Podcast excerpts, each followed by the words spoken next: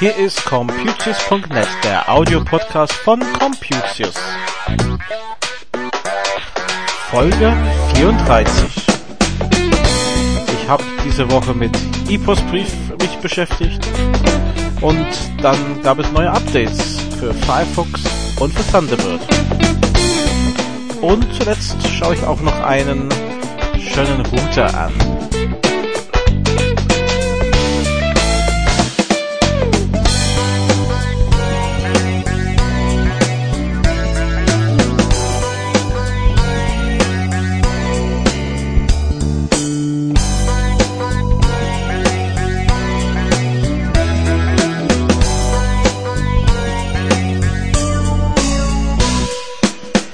Hallo und herzlich willkommen zum Computius.net am Sonntag, den 12. September 2010.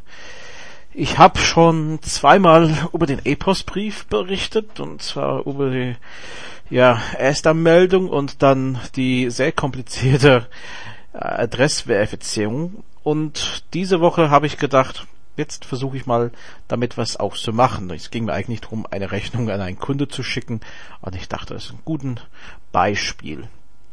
Und leider, naja, habe ich keine gute Erfahrung gemacht. Erstmal ist das System relativ langsam, aber was mich am meisten geärgert hat, ähm, war äh, die Meldung, ein Fehler ist aufgetreten. Das kam mir immer wieder vor. Ich habe verschiedenes versucht. Ich habe ähm, erstmal einen elektronischen Brief verschickt, das ging, hat mir zwar 55 Cent gekostet, ähm, da allerdings ich jetzt noch nichts auf dem Konto hatte, also auf den E-Post-Briefkonto, musste ich den aufladen und habe dann einfach den Mindestbetrag, ähm, ich meine, es war der 5 Euro, ähm, habe ich aufgeladen. Man muss auch runde Beträge aufladen. So, bei Stampit kenne ich das so, dass ich dann eine Rechnung bekomme. Das ist gut. Die Rechnung tue ich in meine Buchhaltung und gut ist. Nur bei Stamp, äh, bei dem E-Postbrief bekommt man anschließend einen Einzelverbindungsnachweis letztendlich mit Gesamtbetrag 55 Cent in meinem Fall jetzt. Die nutzt mir nicht so viel. Die gebe ich meinen Steuerberater. Er wird sagen, ja, was ist mit der 5 Euro passiert? Ähm, also das ist eine Sache, die ich verbesserungswürdig sehe. Nur nachdem ich diese elektronische Variante verschickt habe, ging ich äh, und wollte dann per Post was verschicken, sprich meine Rechnung. Und das ging nicht. Egal was ich machte, ein Fehler ist aufgetreten. Irgendwann habe ich gedacht, okay, ich schicke jetzt einfach einen Testbrief an jemand anderes hier bei uns im Haus dann kann ich ja kontrollieren, wie sowas ankommt. Auch das kam die Meldung immer wieder, ein Fehler ist aufgetreten. Und äh, sowas wie äh, Porto ermitteln oder sowas, Kostenermittlung, das ging auch nicht. Und dann habe ich einfach recherchiert und festgestellt, ich bin ja nicht allein. Diverse Seiten im Internet berichten auch schon von solcher Fehler. Deswegen war meine Empfehlung jetzt, sichern Sie sich Ihre Adresse, falls das doch was wird. Aber im Moment, ähm, ja, würde ich jetzt nichts aufladen. Das da kostet nur Geld und ich glaube nicht, dass es im Moment so viel Nutzen hat. Allerdings, was ich da loben muss, äh, im, hoffe ich, ist, dass die Post darauf reagiert hat. Ich habe das am Montag im Blog geschrieben. Schon Montagnachmittag kam die Meldung, äh, von der Service Team E-Postbrief, dass äh, ja die Entwickler arbeiten mit Hochdruck dran, die Fehlermeldung da ähm, ja wegzubekommen und haben mir eine Telefonnummer gegeben, wo ich mich melden könnte. Allerdings dann sagen die diese Rechnungsstellen, das äh, ist doch nicht so weit, weil diese ganze Sache erst ab November für Geschäftskunden gedacht ist. Jetzt, ähm, es tut mir leid, trotzdem, selbst wenn ich privat bin und ich lade das auf, um vielleicht was für, für meinen Chef zu machen als Angestellte, ich brauche vielleicht doch dieser Aufladebetrag bestätigt. Also eine einfache Bestätigung des Aufladebetrags wäre eine gute Sache. Aber auf jeden Fall, dass die Post so schnell reagiert, ich vermute, die haben Suchagenten da, die äh, ja die Blogs auswendig machen und Homepages. Und das kann man eigentlich begrüßen, dass sie mit diesen modernen Mitteln da arbeiten.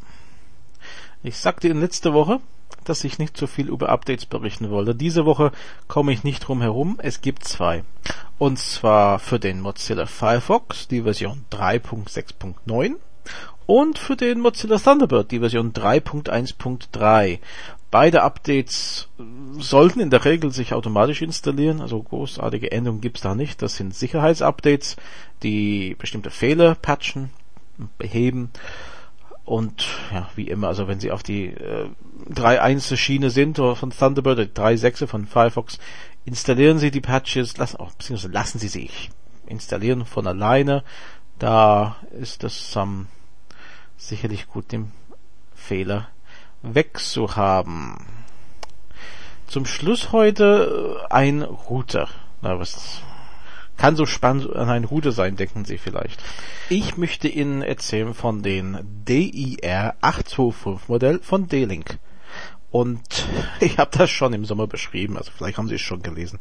Ich finde es trotzdem erwähnenswert. Wir haben zwar sich nicht selbst diesen Router im Einsatz, allerdings beim Kunden. Und es ist erstmal ein tolles Stück, wenn Sie es auspacken. Sieht gut aus. Also mit weiß-schwarze Gehäuse, vor allem diese weiße Gehäuse mit den blauen LEDs, also blaues Lämpchen da drin, das wirkt wirklich, ich sag angenehm. Es gefällt mir viel besser als die alte grau-schwarze Geräte von D-Link. Und ähm, ja, das ist der erste Eindruck. Nur schau mir, was er wirklich hat da drin. Der kann viele WLAN-Standards. Ich muss einfach sagen, viele. Der kann Verschlüsselung, WEP, WPA, WPA2, sogar WPS. Er unterstützt IPv4, IPv6. Er unterstützt ähm, WLAN 802.11 ABG und äh, NDRAFT. Der unterstützt die Frequenzen 2,4 GHz und 5 GHz. Ich glaube, da ist fast nichts, was er nicht kann in diesem Sinne. Ähm, hat auch sogenannte Green Technology, das heißt, ähm, die Netzwerkports, davon hat er auch vier Stück, werden heruntergefahren auf einen niedrigen Strombedarf, sofern nichts reingesteckt ist, um äh, da Strom zu sparen. Auch den WLAN-Signal, den kann man auch auf ähm, Zeitschaltuhr, also intern steuern, dass er nachts automatisch sich ausschaltet. Ähm, Sie können ihn weitestgehend dann überall einsetzen, sage ich mal so.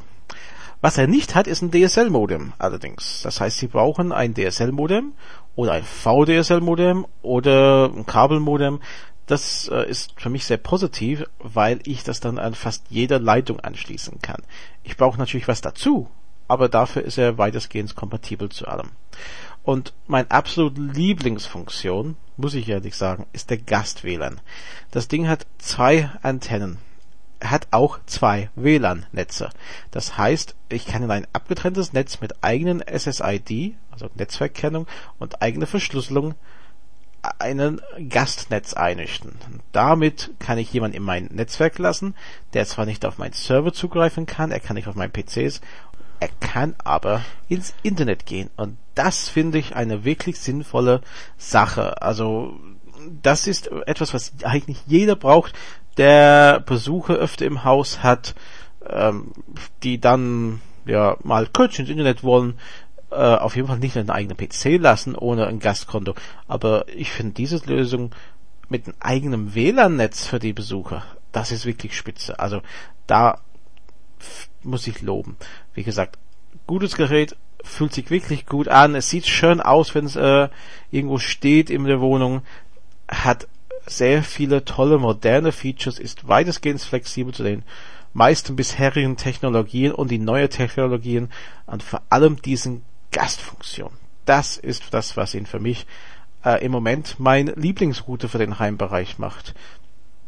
Wie gesagt, ich habe ihn nicht selbst im Einsatz, weil ich da eine Nummer höre. Ich habe ja mit VPN und sowas, das ähm, brauchen wir in diesem Fall in den meisten Haushalten nicht. Und dann kann man ja den DIR-825 Modell von D-Link nehmen, einen Link dazu. Wenn Sie jetzt zufällig einen neuen Router brauchen, werde ich auch auf der Blogseite machen. Das war's für diese Woche. Ich bin nächste Woche wieder da mit einer neuen Folge von Computers.net. Also, bis dann. Tschüss.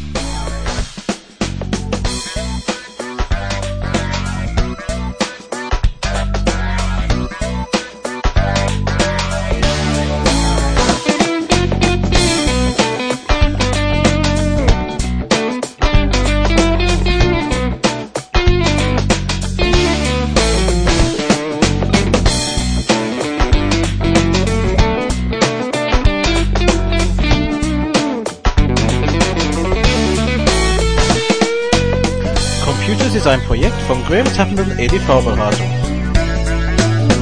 Verantwortlich für den Inhalt ist Graham Tappenden in 61440 Oberursel.